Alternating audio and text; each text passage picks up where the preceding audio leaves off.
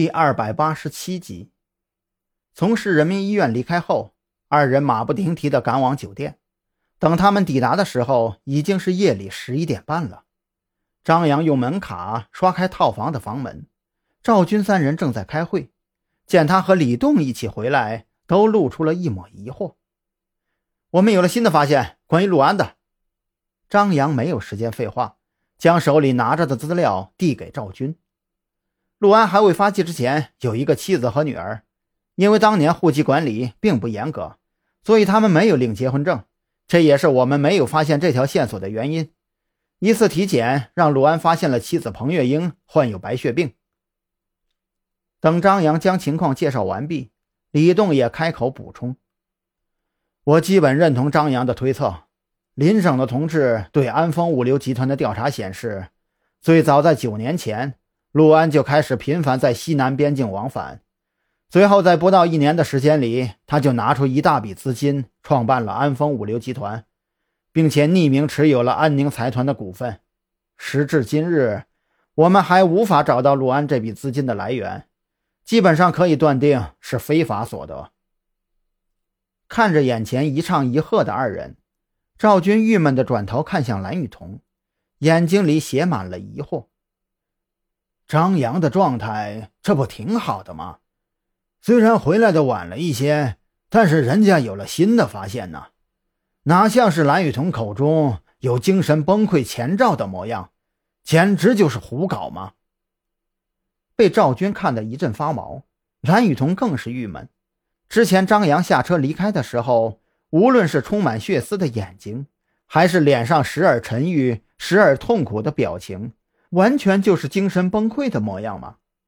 可现在看来还真是挺正常的。难道是自己关心则乱？呸呸呸！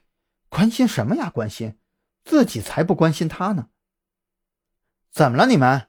一个个的这都什么表情啊？我们可是在研讨案情啊！张扬同样郁闷。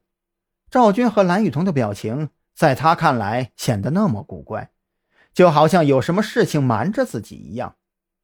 就在气氛越发尴尬的时候，赵军的手机响了起来，电话是陆安打来的。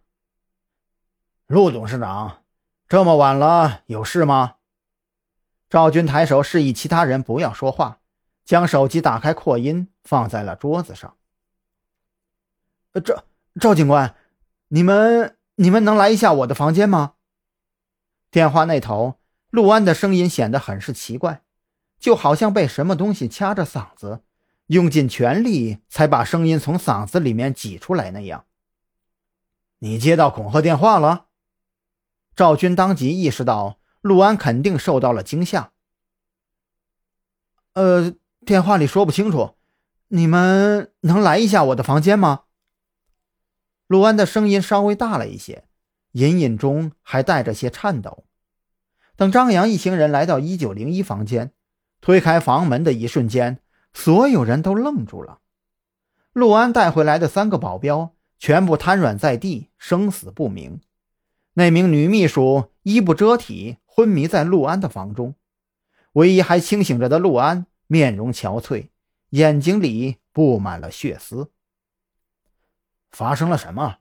你们被袭击了？赵军面色古怪地摇着轮椅来到那三名保镖跟前，伸手探了探鼻息，心里稍微放松了一些，至少人都还活着。呃，电话，我接到你们说的那个电话了。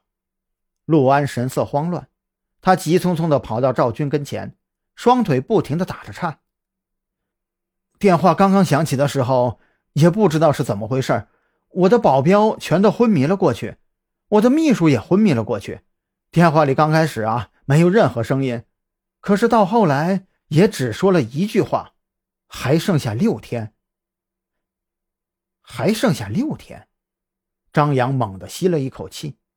午夜凶铃果然还是找上了陆安。